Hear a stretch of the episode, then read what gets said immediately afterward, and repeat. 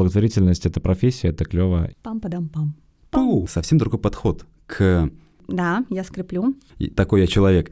Ты просто уже придумай какое-нибудь слово, мы кивнем. Да, и по поводу весело вот добавлю. Это так весело помогать людям. Уиу, поздравляем! Ну, ты я пытаюсь шутить на эту тему. Ну, у вас теперь есть мы, если что. Про добро арт.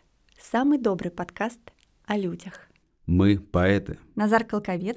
и Оля Жданкина. Путешествуем по миру творчества, чтобы найти ответы на самые главные вопросы о добре. Мы слушаем удивительных людей, читаем истории, говорим Мы вместе с вами здесь и сейчас собираем Лигу выдающихся доброделов.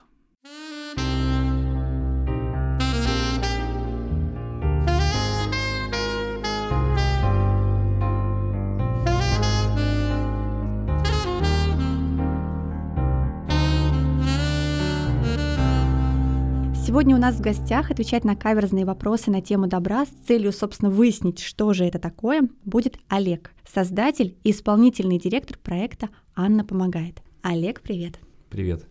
Добрый вечер. И у нас первый вопрос. Кто же такая Анна и кому она помогает? Все очень просто. Проект назван в честь Анненкирхе, или та же самая Церковь Святой Анны.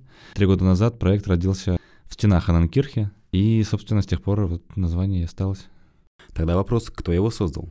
А Я его создал. И кому вы помогаете? А Сейчас мы помогаем, пафосно прозвучало, что я его создал, конечно, были люди, ну, которые помогали, и в том числе настоятель Анненкирхи на первых порах очень сильно нам помог. И сейчас я с партнером работаю, но изначально идея, и как бы она мне принадлежит, вот, так будет более корректно. Сейчас мы помогаем выпускникам детских домов и занимаемся их социализацией. Это основная программа. У нас даже вот буквально на днях созрела большая цель такая. Но до этого были другие программы. До этого мы занимались адресной помощью пенсионерам, а, делали подростковый проект и так далее. Но сейчас только выпускники. Три года назад, Олег, ты придумал эту историю. Были люди, которые помогли ее создать, видимо, как-то юридически закрепить это все. И какой был первый проект? Кому была направлена первая помощь? Первый проект был это проект поддержки э, бездомных. Он до сих пор работает на Литейном проспекте 44. Есть корпус армии спасения. Это такая международная организация благотворительная, христианская. И они проводят там э, уже там с 90-х годов программу кормления бездомных. И она в какое-то время начала задухать. И как раз-таки вот в 2018 году мы ее подхватили и волонтерили там, и ну, я лично волонтерил тоже, и мы собирали разные там, подарки и так далее, привлекали туда внимание людей, и это была первая программа, ну, помощи такая.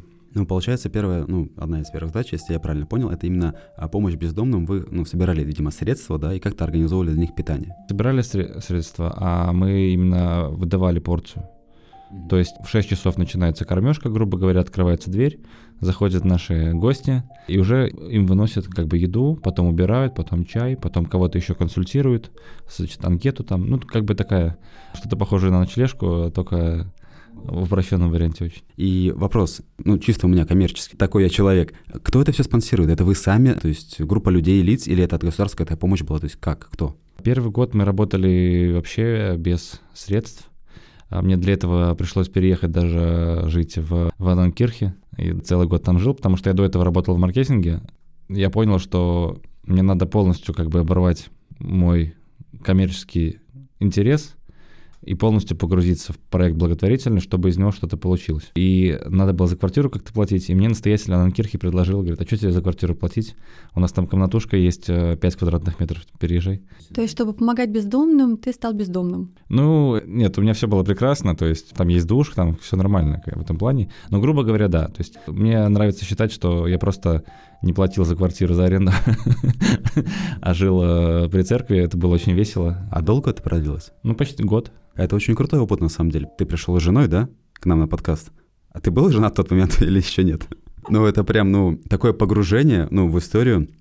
И ты бросил свою профессиональную деятельность ради того, чтобы заняться волонтерством. Ну, во-первых, это очень интересно, и я просто понял, что мне дико надоело, мне дико надоело служить чьим-то целям коммерческим. И мне захотелось самому что-то делать. И я понял, что мне дико интересно делать то, что связано с пользой людям. И Конечно же, я не просто так ушел там, жить в церковь. Мы помещения получили при поддержке церкви. То есть я не просто так куда-то ушел. То есть я увидел перспективу, конечно, развития проекта. Это, это тоже во многом, ну, перспективу абсолютно не коммерческую, не финансовую, но возможность шанс сделать классный проект благотворительный, поэтому. Мне кажется, тут надо сделать дополнение большое. Расскажи нашим слушателям про церковь Анны Кирхи, где она находится, вкратце, да, и какую миссию в целом несет сама церковь, потому что я лично там был только на выставке в подвальном помещении. И, ну, понятно, мои первые ассоциации были, как ты там мог жить, но она, естественно, большая, красивая, чуть-чуть подробнее. А мы там выступали, кстати, поэтами. А еще вопрос, как ты был связан с этой церковью, ну, изначально, почему Анна Кирхи? Я до сих пор являюсь ее прихожанином, то есть я даже какое-то время помогал на службе, я действующий алтарник, там все дела. В рамках общего развития проекта это важно, потому что в целом, конечно, ну, вот служение людям, она очень сильно перекликается ну, с верой с христианской тематикой тоже. Но это такие глубинные вопросы, я, я думаю, нам часа не хватит, э, чтобы об этом рассказать. Анненкирхе. Вообще уникальная, мне кажется, не только для Питера, но и для России. Единственная церковь, которую любит Артемий Лебедев. Храму 243 года. Очень у него интересная история. То есть это была очень богатая, известная церковь лютеранская. Питер, вообще он такой был лютеранский, ну, имперский Питер. И семья Фаберже там была среди прихожан. Брюловы, Пестель, Лезгов, много-много таких обрусевших немцев. Во время революции, конечно же, церковь закрыли, сделали там кинотеатр «Спартак». 60 лет там был кинотеатр «Спартак». В 90-е годы там начали проводить рок-концерты. Там выступал Киш, Пилот, Кино, много-много разных групп известных. Потом там был период каких-то рейвов непонятных и диско-вечеринок начала 2000-х годов. И в 2002 году церковь передали обратно верующим, и когда туда съезжал рок-клуб, церковь сгорела, ну, по, по моим данным. Она полностью выгорела, крыша обвалилась, там колокольня обвалилась. И вот она стояла разваленной лет 8, наверное.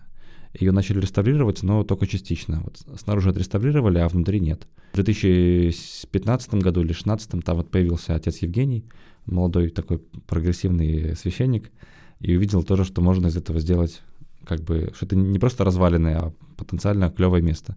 И сейчас Ананкирхе, я не знаю, сколько там, я просто раньше там экскурсии еще вел, параллельно подрабатывал. И в 2000, по-моему, 2018 году там уже точно 100 тысяч человек в год приходило. Сейчас я думаю, что больше даже. Первый год собственно, работали мы там почти бесплатно, то есть кто как. То есть у нас была команда я, там мой партнер по делу и еще одна коллега. То есть мы все работали на волонтерских началах. Я подрабатывал при Кирхе, там вел экскурсии, там, там сям, что-то еще. Игорь, он тогда был предпринимателем, занимался, у него был свой магазин. А, и Наталья там у нас была арт-директором на волонтерских началах. И первый год мы работали просто вот за идею, а потом к нам уже начали приходить спонсоры потихонечку. И сейчас у нас уже штат 10 э, человек, э, ну, все на зарплатах. Суммарно с волонтерами и с, там, с практикантами, наверное, человек там до 20 сейчас у нас.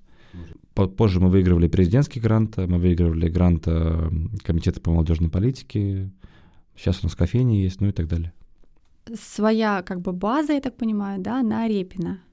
Что это такое за помещение, и можно ли туда просто приходить кому угодно, и для чего вообще оно? Да, про Репина 10. Собственно, и проект начался с того, что в 2018 году э, я предложил настоятелю Ананкирхе э, вот, идею такого места, и он сказал, что у церкви есть пустующее помещение на Васильевском острове. И я написал проект, и помещение нам передали. Вот с тех пор мы там базируемся. Помещение было абсолютно пустое, непонятно, что там происходило. И мы за эти три года, ну, более-менее до мая его довели. Сейчас там находится учебная мастерская кофейня R10 а, по названию улицы Репина 10. Там находится фотомастерская, там находится учебная мастерская, где мы проводим занятия по визажу и ногтевому сервису для девочек из детских домов. И небольшой кабинетик, где пытаются уместиться сотрудники наши. Здорово. Получается такая ну, многопрофильная мастерская, где можно чему-то научиться, и в том числе просто могут прийти люди, попить кофе и перекусить, правильно? Да, мы назвали это благотворительный кластер. Как все работает внутри? Ну, все это появлялось путем проб и ошибок, и по мере погружения в проблему вообще выпускников детских домов, изначально у нас, получается, не было такой какой-то системной работы, мы просто хватали за все подряд — а год назад э, к нам пришла девочка, выпускница детского дома, Саша из детского дома, у нее так называется блог в Инстаграме.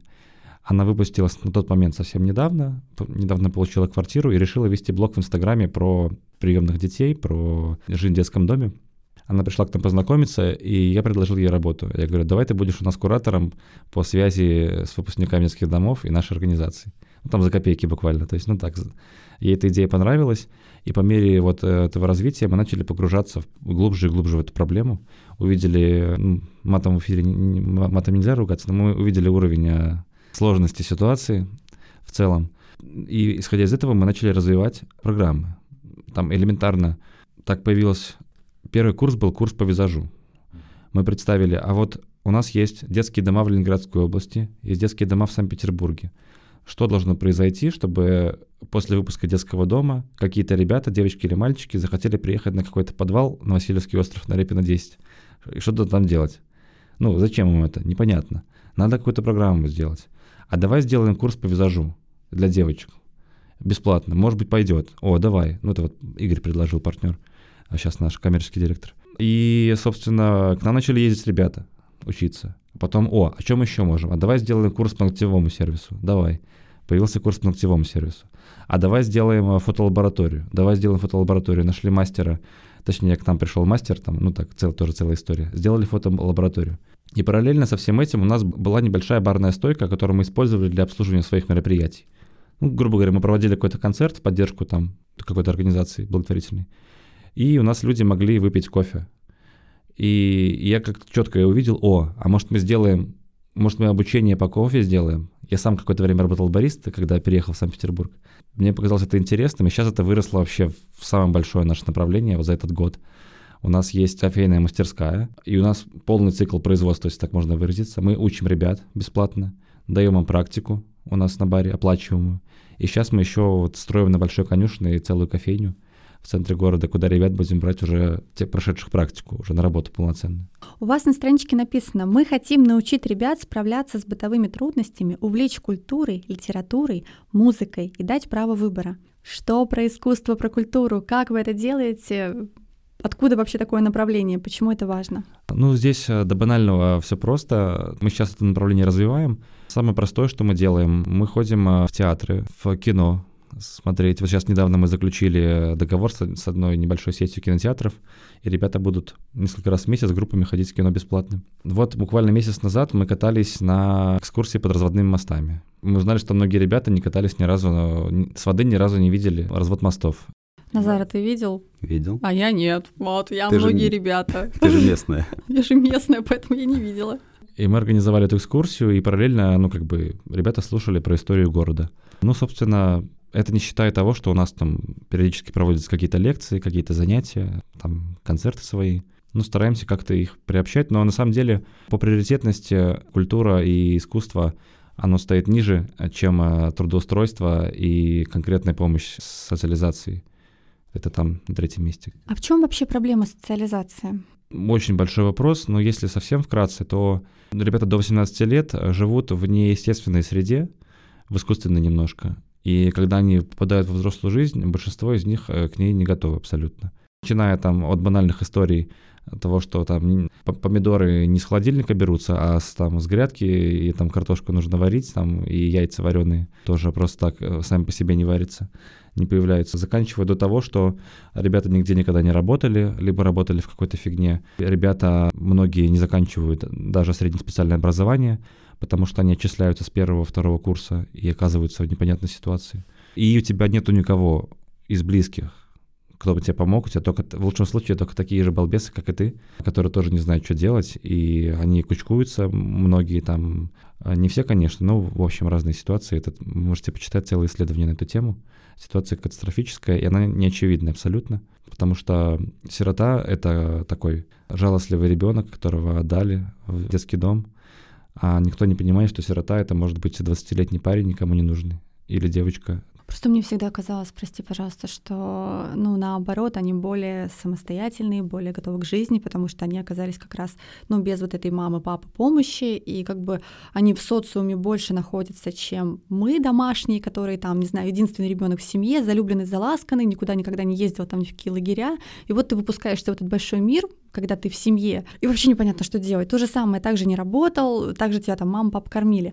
А у них вроде как наоборот, вот они с этой суровой жизнью сталкиваются намного раньше, поэтому совершенно неожиданно то, что ты говоришь. Отчасти это так и есть. Ребята, конечно, уровень сложности проблем эмоциональный, психологический, с которым ребята сталкиваются в раннем возрасте, он с таким уровнем сложности даже многие обычные люди в жизни не сталкиваются. Потеря там привязанности, утрата близких, от тебя могут отказаться. Ну, в общем, там куча. То есть ребята к нам уже часто приходят вот с таким вот э, э бэкграундом за плечами огромным, с кучей-кучей проблем нерешенных, психологических и так далее. То есть я, я бы больше сказал, что с точки зрения вот пережитого негативного опыта, они нам многим дают фору. Но это абсолютно нету корреляции между негативным опытом и социализацией, как бы это грубо не звучало, а, а наоборот еще больше предрассудков и страхов и сложностей.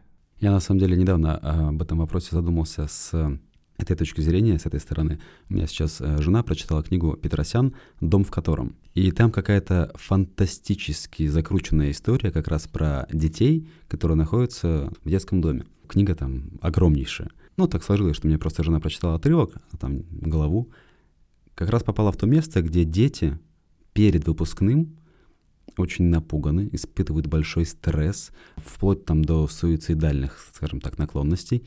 Они боятся, они не знают, что делать и как дальше жить, когда они выйдут в этот огромный и неизвестный мир. Поэтому ну, нам сложно представить, но факт есть. Возвращаясь к вопросу культуры, поскольку мы культурный подкаст, мне лично кажется, что наравне с соци... социализацией, вот с этими бытовыми какими-то трудностями, с которыми сталкиваются ребята, может быть культура. То есть через нее тоже можно каким-то образом отогреть. Ходите ли вы с вашими подопечными на поэтические вечера? На поэтические вечера не ходим, но у нас они проводились в кластере. У нас раньше часто проводились, в том числе поэтические вечера, литературные читки, вот даже и современные, и классиков. У нас даже несколько раз проводили выступления СХТ, театр социально-художественный, и раньше это, это было чаще. Сейчас мы этого не проводим, но по возможности, конечно, мы с удовольствием бы наших ребят приобщали к этому делу. Повторюсь опять же, что дело в том, что это не так часто стоит в приоритете. А чаще стоит там элементарно, ну там, работа, здоровье, еда, потом уже, там, как это называется, пища духовная. Духовная пища, как ты сказал. И, в принципе, занятие творчеством может оказывать какой-то благотворный арт-терапевтический эффект. А у вас есть пишущие ребята? Я думаю, что есть. Я не знаком со всеми, скажем так, хобби наших ребят, а, но я думаю, что есть ребята, кто пишет. Вот. У нас есть девочка, которая учит японский, а, есть ребята, которые учат, хотят играть на гитаре, есть ребята, которые интересуются компьютерными играми, есть девочка, которая вяжет, вот недавно тоже, мы ее пристроили там в одну мастерскую. Я уверен, что есть те, кто пишет стихи, но просто нету программы пока такой, связанной вот с этим. Проблема в том, что если ты пишешь стихи, тебе сложно с ними заработать. Это да. Поэтому учить этому детей, которым надо, в принципе, в этом мире жить и в первую очередь зарабатывать, Ты в самом начале сказал, что твоей движущей силой для запуска этого проекта было просто желание помогать. Но это же все не берется просто так. Ты человек, у тебя была до этого своя жизнь, профессиональная деятельность, менеджмент. Что случилось? Это было какое-то одно событие, переломный момент, или просто это какой-то накопительный эффект? Сколько тебе лет? 28. Ну, то есть примерно, может быть, 15-летний накопительный эффект твоего опыта, когда ты понимаешь, что с миром что-то не так, я должен что-то сделать. Что произошло? Вот я только в субботу приехал э, из э, с учебы, я был в Москве. Так совпало, что я одел до этого худи специально. У Олега написано «Московская школа профессиональной филантропии». Да, это я сейчас поступил э, на, туда на обучение. Замечательное место. Если вкратце, то со всей России туда съезжаются различные руководители некоммерческих организаций. И у нас как раз-таки там было одно из занятий. Мы посвящали анализу, как условно говоря, пятилеток, и что в эти пятилетки происходило такого важного, что привело тебя к данному моменту. И вот я понял, что за последнюю пятилетку самое важное в контексте моей работы из того, что случилось, это, ну, это Ананкирхи. А я об этом уже говорил. Как бы тут с точки зрения и там э, веры, и с точки зрения возможности, это как-то так совпало все. Термоядерная смесь получилась. А до этого предшествовали разные мелочи, начиная от того, что во время института я волонтерил, работали больничными клоунами и ходили в отделение, показывали фокусы, жонглировали, и мне дико это нравилось. Мы абсолютно не зарабатывали на этом, но это было круто. То есть я увидел, что это очень круто. Это как хобби, которое дает тебе еще кучу энергии, и при этом оно важно не только для тебя, И вообще увидел, что это возможность, да, что помогать людям — это весело. Это не, не, не, не что-то такое непонятное, сложное, а, требующее там отречения от себя. А это очень, это может быть весело и разнообразно. И вот где-то тогда у меня поселилось вот это вот зерно в голове. Ну, мне понравилась сама идея, как бы, вот, да, взаимодействие с людьми, и служение, и волонтерство, вот это все. Ну и позже вот оно развивалось, параллельно мне периодически какие-то идеи в голову приходили интересные, на мой взгляд. Ну и вот, собственно, в 2018 году масса какая-то инертная созрела и соединилась э, с, моей, с моим приходом в Анненкирхе, воплотилась в жизнь. На самом деле получается, что вы выполняете вот эту библейскую миссию, когда вы даете не рыбу, а удочку. Ну, в целом, да. Ну, хоть светские мы, точнее, юридический мы светский проект, у нас нет никаких религиозных целей, я тоже хочу об этом сказать. В принципе, если копнуть поглубже, то мы увидим, что во всей, вообще идея благотворительности, она возникла чисто христианских миссий различных мировых. Вообще благотворительность — это чисто церковная история вот изначально. Если вы посмотрите на мировые фонды, известные, они все берут свое начало из христианских организаций. Поэтому это хочешь не хочешь, это ну тут идеи они перекликаются сама суть. Сейчас, конечно, мир уже более продвинутый, сейчас благотворительность это профессия. То есть я про то, что вообще я стараюсь сейчас жить со слоганом, что, что благотворительность ждет молодых креативных людей, и что это сектор, который развивается, и что здесь можно тоже получать зарплаты. Благотворительность — это не обязательно ходить в церковь и жить э, год. При храме это только для таких э, сумасшедших, как я. Но в церкви можно получать зарплату, в церкви, извиняюсь, благотворительность, в церкви тоже можно получать зарплату, но благотворительность — это очень интенсивно развивающийся сектор. О, спасибо, что ты повторил, что это все-таки сектор, а не сектор. Секта — это наш проект «Поэзия экология души», а это сектор. Да, и по поводу весело вот добавлю. Я получаю огромное удовольствие, но абсолютно это не основная движущая сила, потому что часто бывают э, ситуации очень сложные. И не, абсол... мне весело бывает 10%, э, наверное, от всего того, что бывают ситуации катастрофические, и э, умирают люди бывают, бывает ты не успеваешь что-то сделать, а бывают опускаются руки, когда люди, ну, скажем так, попадают в сложные ситуации, и то есть это, Веселье — это абсолютно не главный фактор, который двигает, но абсолютно тот фактор не мешает, скажем так. А приходят сами в итоге? То есть получается, что это ребята, которые именно э, выпустились из детского дома. Откуда они узнают, во-первых, про вас? И приходят ли они добровольно? Первое время мы работали чисто по сарафанному радио, если так, если так можно выразиться. Вот та самая Саша, которая к нам пришла, она притянула к нам всех своих друзей, и первый поток, ну, учебный и на курсе бариста, и на других, он был у нас на 90% из-за друзей Саши. Сейчас мы уже, конечно, развились, особенно летом вот мы активно занимались тем, что выстраивали взаимоотношения с организациями Санкт-Петербурга, и сейчас у нас договора уже с четырьмя районами, с районными детскими домами, организации, которые поддерживают. Нас уже знают в некоторых фондах. То есть сейчас мы выстраиваем такую модель, что мы работаем в поддержку бюджетных организаций в том числе. То есть детские дома знают, что вот у них есть конкретный Петя, Вася, Маша, которые выпускаются, и я могу их отправить, Ванна помогает, ребята там не потеряются. Что такое добро? Можно в двух словах. Вообще в идеале, чтобы это сказать прям как можно короче, а потом можно развернуть. А? Ну, раз мы, у нас так или иначе мы затронули церковный подтекст, э, у меня крутится фраза «Не будь побежден злом, но побеждай зло добром». Это одна из моих любимых цитат из Библии. Но если вкратце, то я считаю, добро — это не приумножение зла. Это не всегда пюси-пюси, котики там и так далее. Это просто иногда ты не нужно делать зло, и это уже будет добро. Ведь тяжело бывает себя сдерживать в каких-то негативных эмоциях или когда ты сам расстроен и идешь и хочешь пнуть эту мусорку, чтобы вывалилось все, потому что тебе внутри плохо, и кажется, ты сейчас пнешь, вывалится мусор наружу из мусорки, и из тебя тоже. Но нет. Просто метафора сравнения. Недав, недавний YouTube, где идут семья по 55 лет, мужчина с женщиной, и такие с мешками и торбами, знаете, вот классические заводские ребята. И мужчина питает мусорку. Эта камера снимает на улице, да, рядом с домом. А утром идет ребенок в школу, а мужчина это внимание сделал вечером, да, и ребенок только увидел мусорку, там, девятилетка примерно, поднял, поставил на место и пошел в школу. Пам-падам-пам. Пу!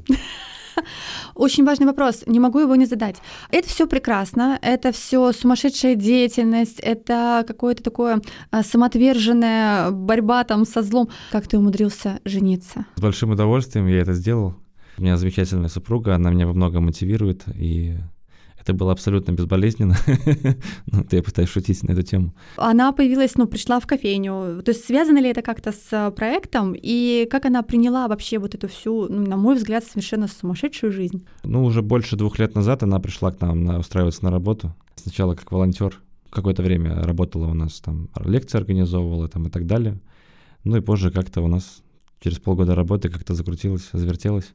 И вот а, год назад мы поженились. Виу, поздравляем! На самом деле вы прям олицетворяете вот эту вот метафору, когда надо смотреть не друг на друга, а в одном направлении. То есть вы пришли, у вас общее дело, общие идеи, взгляды, ценности, и так оп, оказывается, у вас, в принципе, больше общего, чем оказалось до этого, и родилась семья. Круто. Ну, супруга у меня тоже интересный человек в этом плане, самодостаточный. Она до недавних пор работала главным мастером в центре Антон тут рядом, не последний, скажем так, человек там была. Но сейчас приходит работу с нами, и вот, в частности, будет заниматься, будет э, директором, вот, директором новой кофейни на Большой конюшне. Вообще неплохо так переманили сотрудника, да? Ну, это была долгая работа, да. Теперь можно просто адреса. На Большой конюшенный дом какой откроется кофейня? Большая конюшина 468. Там. Отлично. И называться будет? Special. Супер. А теперь на Ваське. Улица Репина, 10. Друзья, приходите, заказывайте, отдыхайте. Отличные места. И маленький вопрос. Что доброго ты сделал сегодня? Только вариантов не могу сейчас. я шучу. Нет, ну что я сделал доброго сегодня? От, наконец-то отправил э, два продуктовых набора и стол э, в семью к многодетной матери. Вопрос из серии «Дурацкие вопросы». Если бы ты стал президентом, то какую несуществующую доселе должность ты бы ввел? Я не знаю, существует такая должность или нет, но, наверное, я бы ввел должность советника по развитию креативных, благотворительных направлений, что-нибудь такое. И развивал бы тему того, что, я повторюсь, что благотворительность — это профессия, это клево, и если бы больше молодых людей либо работать не, там, не знаю, не в продажу квартир, какие-то международные компании, не делать сайты, а думали бы о том, как делать нашу страну лучше в контексте решения конкретной проблемы, то сектор бы развивался бы еще быстрее, и мы бы увидели бы это. Это было бы намного лучше для всех. Олег, спасибо большое, что пришел сегодня к нам. Спасибо, что поделился своей историей. Спасибо тебе, твоей жене. Спасибо всей вашей организации «Анна помогает». Вы крутые. Спасибо большое, что пригласили. Было очень приятно. Спасибо большое за то, что слушаете наш подкаст. Нас радует количество подписчиков. Лайки, репосты, подписывайтесь на наш Инстаграм и ВК. Пишите комментарии, предлагайте новых гостей или пишите, почему вы сами хотите стать нашим гостем. thank you